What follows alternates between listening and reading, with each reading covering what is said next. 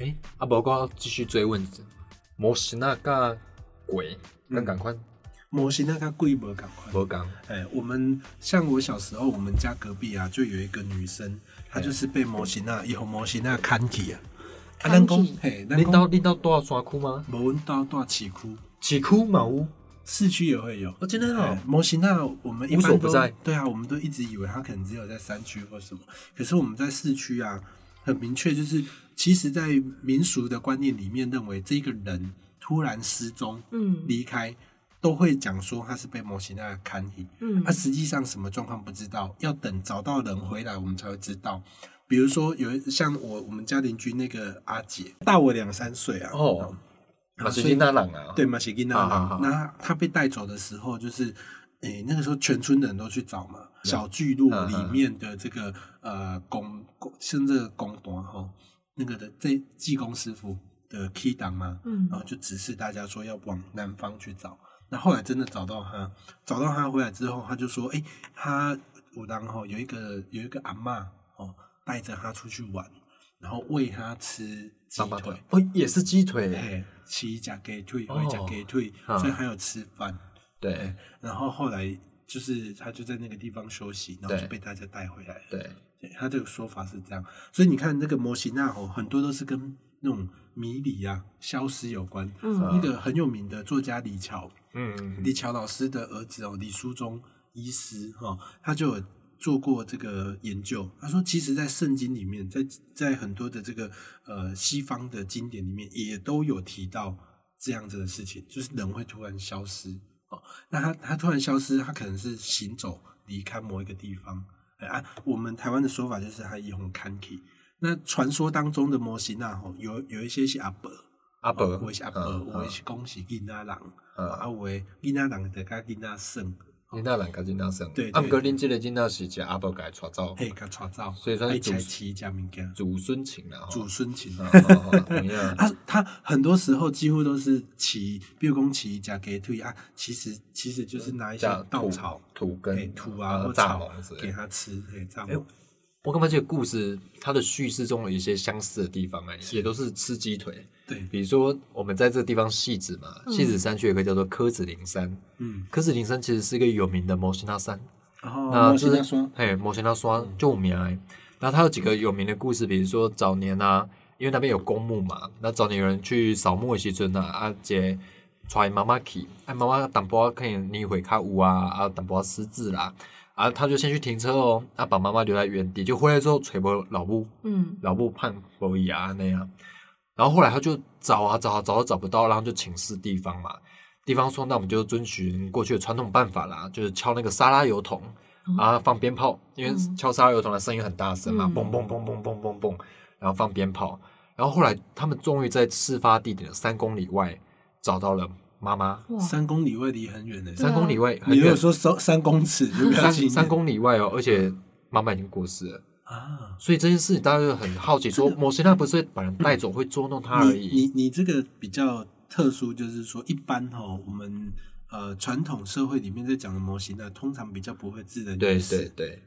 所以到底是什么我们不知道。，对，那在民俗的观念里面，不是只有模型啊，对也不是只有鬼哦。哦我们说这个超自然世界，第一个可能有神嘛。对嗯哦，那除了神之外，我们讲这种不是神这一类的哦，它可能有这个模型啊，有贵，对然后有祖先，对哦，对不对？好、哦，就是有你可能在你们家的是你的周身的是问到，你的周身是问到贵啊， 嘿对，嗯对，你 你的周身哪不会带起来问到佚 佗，对我们会把它当成鬼嘛，嗯哦对对对，鬼跟祖先哈、哦，那模型那之外还有一些是精怪，嗯精怪，哎，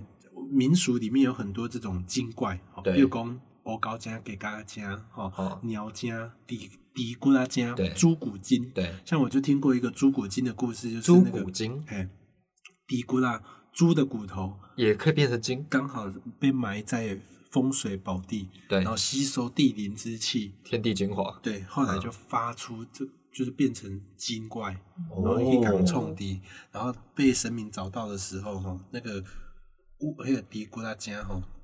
被挖出来，神明就说：“哎、魏家哦的。”然后挖下去，真的有一个猪的骨头，猪的骨头上面还长毛，哇所以那个那个就有这种神奇的传说，像那个山上天后宫，啊，山上天后宫还有一个沈唐阿家，那个沈唐阿家也是作乱，哦沈他家将划一个上面壁虎，壁虎，沈唐阿壁壁虎虎壁哎虎精壁虎精，沈唐阿家他就是壁虎精嘛哦，那那个神明呢只是说，哎、你这类所在插队哦，那个神明呢拿拿那个七星剑从地上一插，啊，就插下去就那个大家往下挖，就发现那个七星剑哦插在那个壁虎身上，哇，好准！所以很多这种乡野奇谈。哇嗯而且我们日常生活当中，因为很多动物、植物都有可能变成精怪，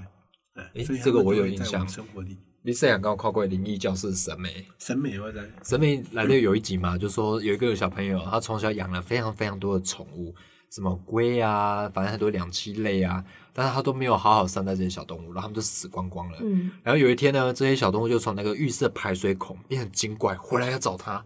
然后后来就是出动审美去解救这个小朋友。哦可是我觉得这个故事中其实有点教育意涵、欸，嗯，就是说你要珍惜生命，要尊重生命，尊重每个生物，这样不能随随便便养了人家又不对他负责，把他养死。所以我觉得它有点警示效果对欸，，不要妄自尊大。对，不要就觉得人类熊哥熊啊那 样。你你讲的这个，我讲一个我我弟的故事，这也是最近发生的。对这我们都没有怼过。 哎，对对对，我我弟最近发生这个故事是什么？他养了一只流浪猫嗯，啊，他养那个流浪猫是被别人抓到的。对，那被别人抓到之后，他本来人家就是要叫他拿去丢，哦丢远一点，他不忍心啊，对他就把它带回家养。哦，那这只流浪猫呢，它就是呃养在家里嘛。对，那可是呢，因为家里面有狗，所以它就大部分都会被关在房间，然后偶尔才会出来啊、哦那这个这个我弟在养这只猫，因为他的房间也也有养别的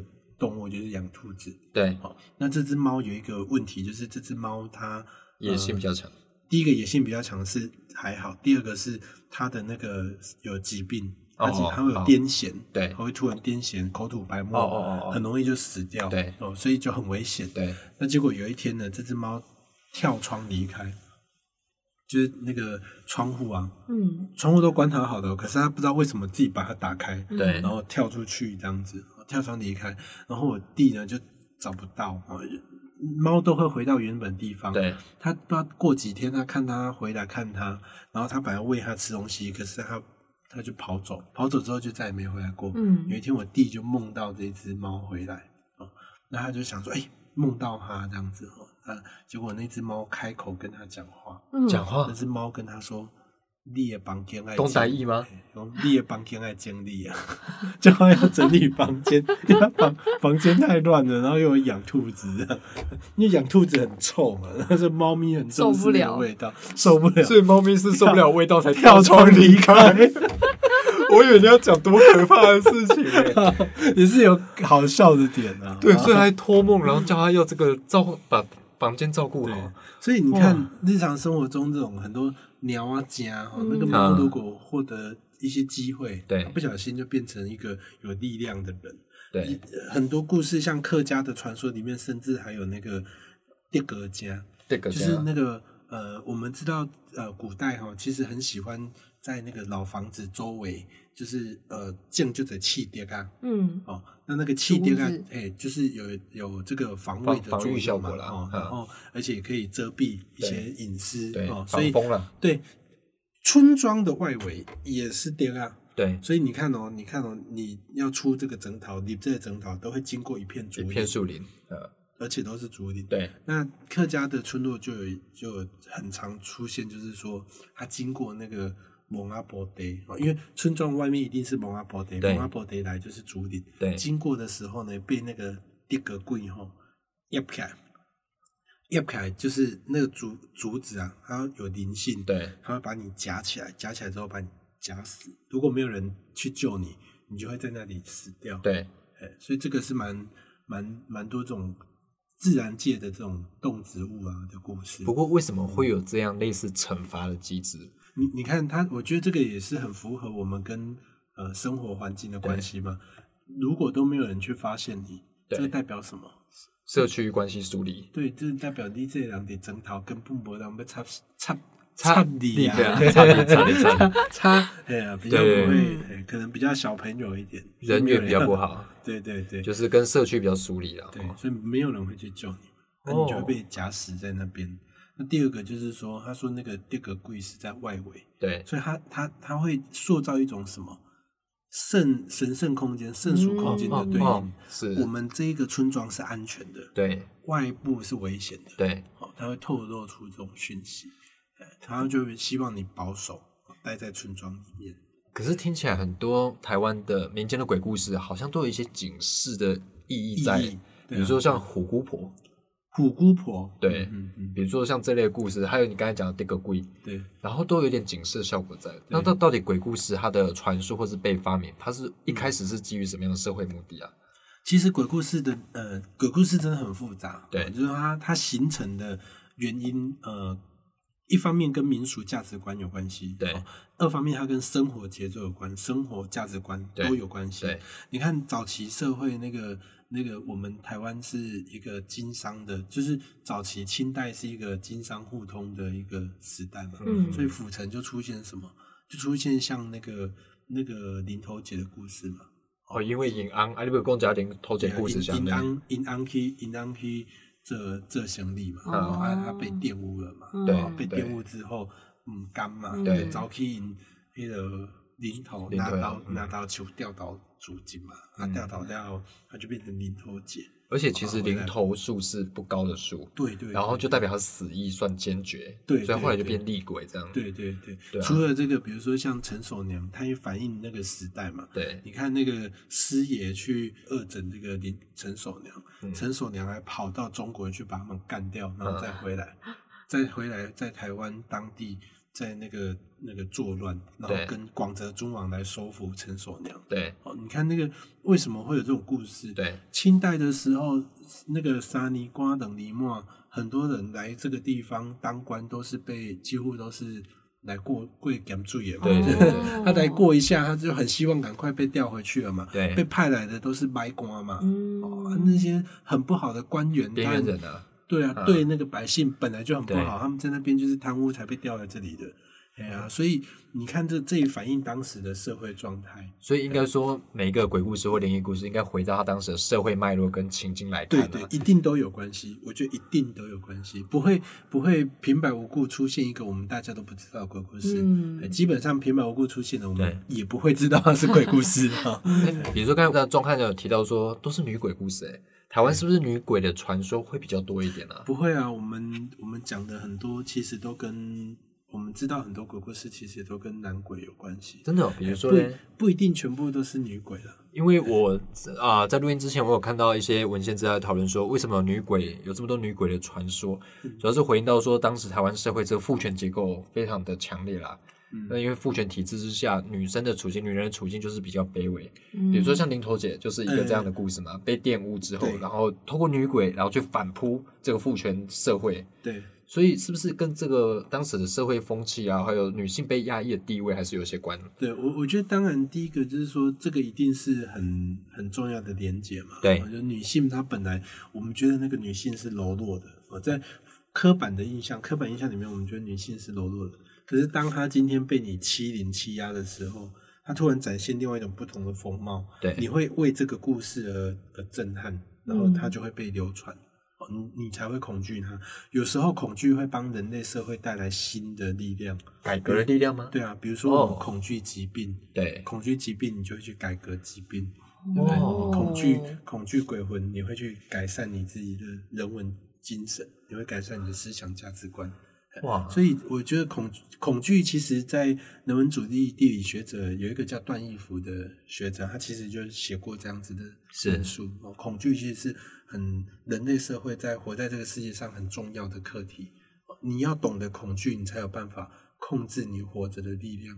所以，例如说，我们有这么多女鬼故事，其实每个听起来都还蛮惊悚的。 对，那是不是代表说，因为女性成为鬼魂之后，会有这种反噬的力道，所以我们要对女生好一点？可以嗯是这样说这样子吗啊， 可以这样解读你吗？看像妈祖啊，妈对祖也是女鬼 啊。嗯哦妈妈祖是未婚而亡的女鬼。对我们对那种非哦自非正常死亡的、非自然死亡哦，非自然死亡的啊对鬼魂，或者是说这个呃，他没有结婚后这种这种没有没有子支持子嗣的这对种呃鬼魂，我们通常都会觉得比较恐惧，因为它非正常，它嗯不是正常的。嗯，所以哦对像那个我们在传说当中常会看到那个红衣女鬼，对，哎、那个鬼出现不是应该都要穿白衣服吗？对啊哦为什么要穿红衣服？为什么？因为那个在呃，像早期清代有一个文献叫做《阅微草堂笔记》，对哦阅阅微草堂笔记》里面就有提到一个故事，好像说那个女生呢自杀的时候要特别穿红衣服，因为呢每一个人每一个家庭里面都有一个中雷神，就是家庭守护神啊，对哦，你要把它当成那个家庭经理，那个多比也可以，对 就是反正就是多家比庭较够水啦都嗯是家庭守护神。嗯那这个家庭守护神呢，基本上呃，他会对红色的东西不会去阻挡它，所以女鬼穿红色的，因为是喜气的，算是通行证啊。对，嗯她穿着红衣服，她才可以去报仇。哦所以，哦红衣女鬼复仇哎这种故事特别多。嗯，这件事情让我有点改观的。我本来以为穿红衣是要代表这种颜色非常的暴力，暴力对，非常的鲜艳，然是后让你大家关你注到我它觉得你这样子解释也是可以，对哦可是，在民俗里面还是有民俗的逻辑。哦哦，了解了那解。那这个这个也符合你的讲法嘛？你看，我们红色通常认为是什么色？就是喜庆的颜色。对嗯可是喜庆的颜色，它又给你一个，你又突然有一个这种很反、很反差，对反差的这种呃表现，对它就是非正常。对所以呃，其实这个呃汉人哈、汉民族社会对非正常死亡的都特别有感觉。所以你你刚才说为什么很多女鬼故事，其实是因为我们现代社会很强调这种女鬼故事，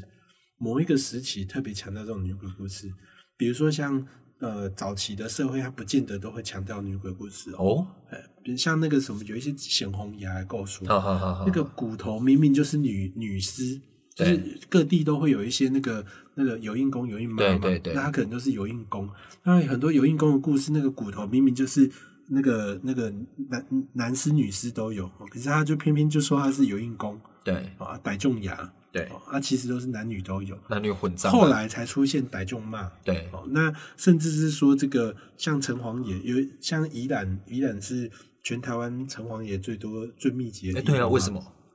他们很多都是百姓公、有印公，对，突然升格变成城隍爷，对，哦因为经过人家册封你，要不要跟我们听众解释一下，那个有印公有有印妈，然后百姓公百姓妈是怎么来的？有印公、有印妈，其实就是我们讲说有求必应嘛。嗯他可对能我们看到呃当地有一些骸骨哦，那没有人祭祀，对哦、那不然同情白了同情他，对哦，那我们就把他这个这些枯骨呢这个集中，哦对然后一起祭祀，对这样子，我们就会称呼叫有印妈、有印公，有所以求他们必也应会升格成为城隍爷，对啊，在宜兰很多是这样子，所以他算是从阴鬼变成神吗？对他可能就是比如说对地方有功嘛。哦啊，因为我们祭祀他就是呃，古代有一个观念就是“鬼有所归，乃不为力”哦，这个鬼是魂呢有被祭祀，对他就不会作乱哦，嗯所以在这样子的观念里面，我们就会去把这些我们可能看不见的这些鬼魂的尸骨，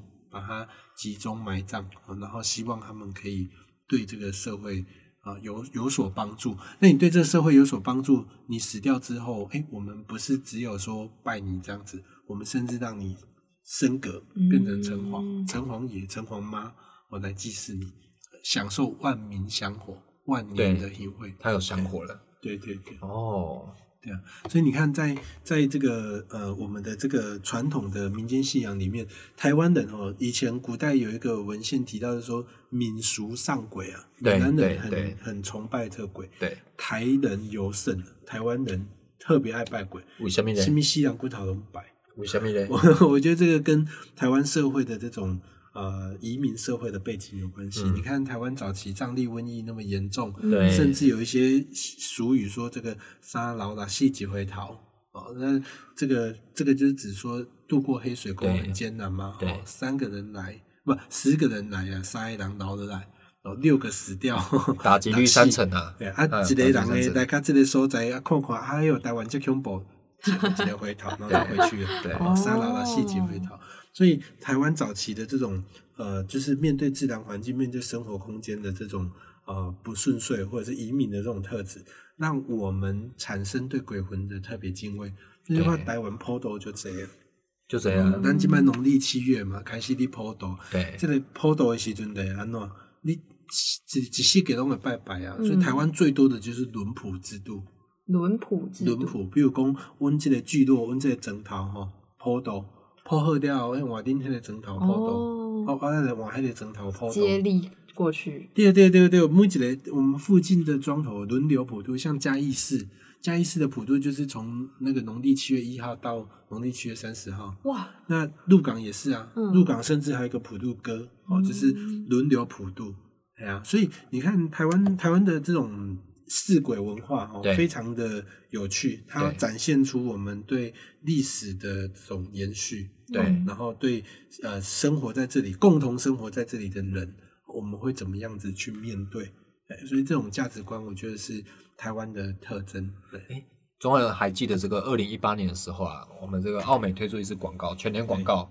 对然后里面就是用到这个陈文成，嗯然后把它就是用好兄弟的方式来呈现，就是说嗯，啊、我们普渡啊，就是一个感恩呐、就是一个感恩月啦，用感恩的观念，然后来带出陈文成这个历史的故事啦。是，那我记得当时你也对这个说法不以为意啦。对，比如说，大家讲到普渡，那普渡当然除了悲天悯人之外，嗯当然除了就是猴兄的这个观念之外，其实更多的成分应该是在害怕跟畏惧吧。对因为我怕你，所以我去拜你。对。对啊，那你这个要不要可以再跟听友这个补充说一下？我觉得呃，上次陈文成的那个那个广告哈、让我最不舒服的地方是，我觉得导演没有民俗的背景，对嗯哦，他自己本身没有民间信仰。对那如果对我来说，我觉得那个那个就是在亵渎死者。对因为第一个台湾民俗的观念里面会有一个东西，就是非正非正常死亡的人，嗯他会不断的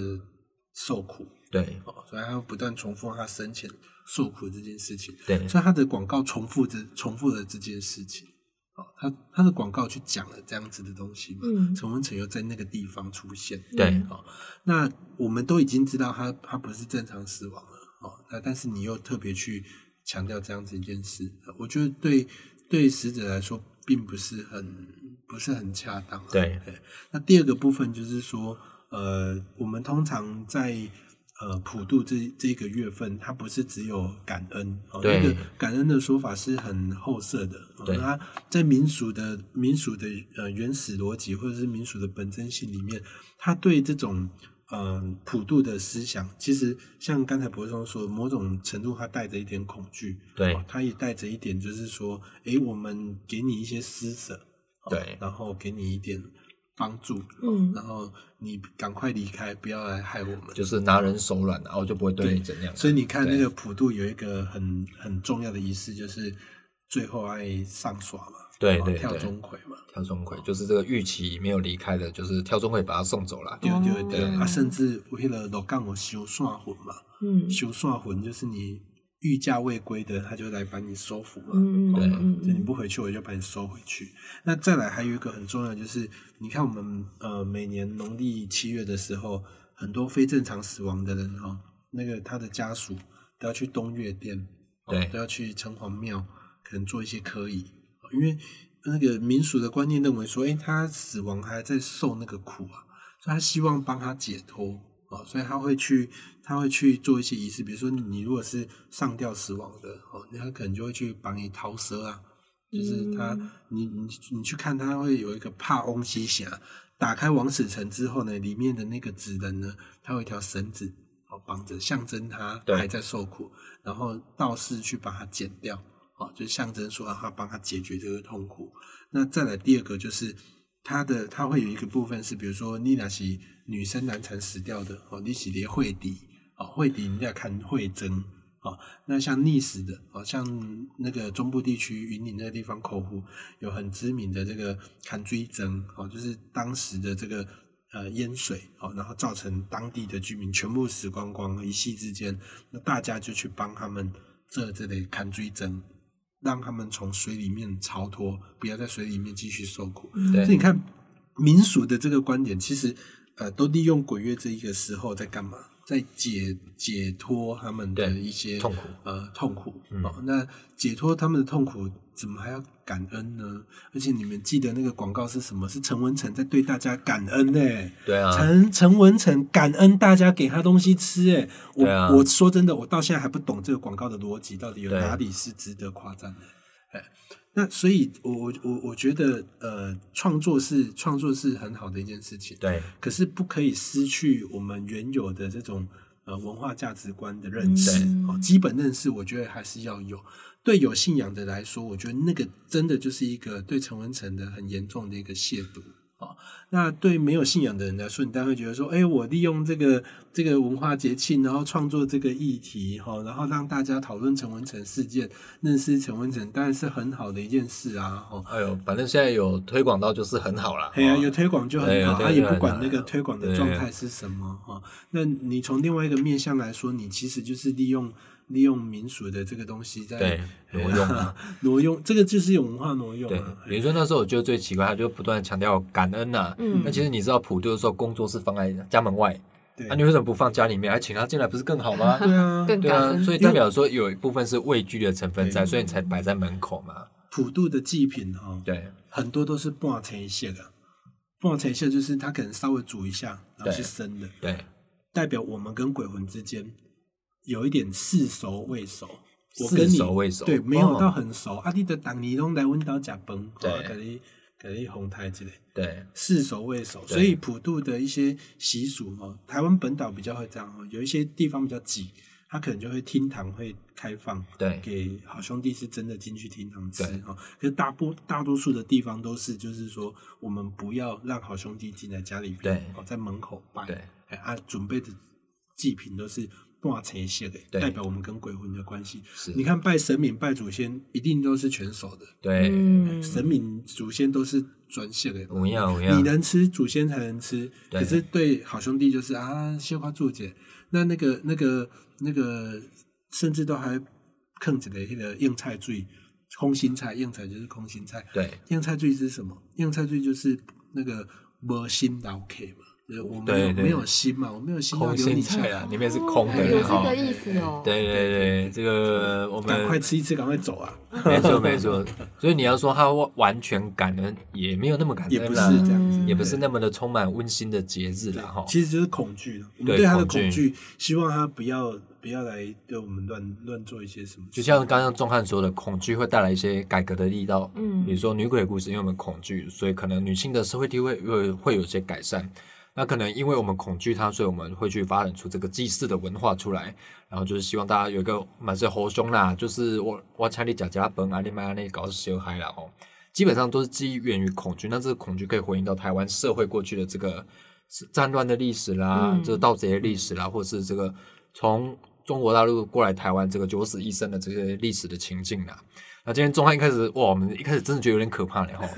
真的最后很蛮可温馨怕收场的对温就是温馨收场，真的很不错诶。哇，这个资也是资讯含量很高的一集节目。嗯那如果你觉得喜欢我们节目，或者你有一些鬼故事的话，千万不要跟我们分享，对， 好好不好？千万不要跟我们讲， 可以跟我分享，对来民俗论坛留对对言。对，幸会本来以为说我要请大家分享，没有这个没关系，你藏在心里就好了哈、嗯这个编辑也是等包干干了哈。没错哦那我们今天很开心，这个钟汉再度来名人放送二刷。嗯，那最后钟汉有没有要跟大家说，在鬼月的时候特别交代一件事情？啊呃，鬼月的时候平安回家最好，对，拍龙堂家。出入平安呐哈、嗯出入平安。好了，再次感谢周汉，那我们节目就到这里，我是柏松，我是新慧，拜拜。拜拜拜